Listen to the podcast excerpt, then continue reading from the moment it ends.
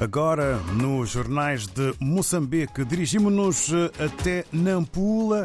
Estamos já com Carlos Coelho na redação do Ampula Fax para sabermos o que podemos ler na mais recente edição, logo no arranque desta semana. Um bom dia.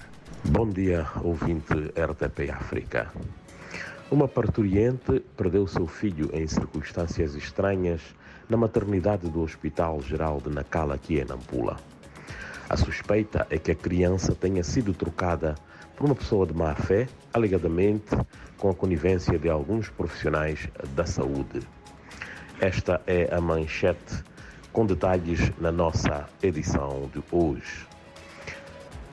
É também notícia que a empresa Eletricidade de Moçambique, a distribuidora de eletricidade aqui em Nampula, revela que somou ao longo do ano passado um prejuízo avaliado em cerca de 12 milhões de meticais decorrente de roubos e vandalização do seu equipamento.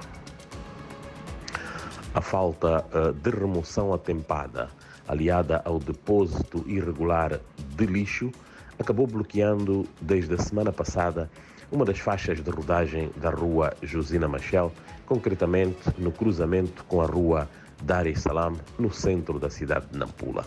Esta situação do lixo embaraça todas as pessoas.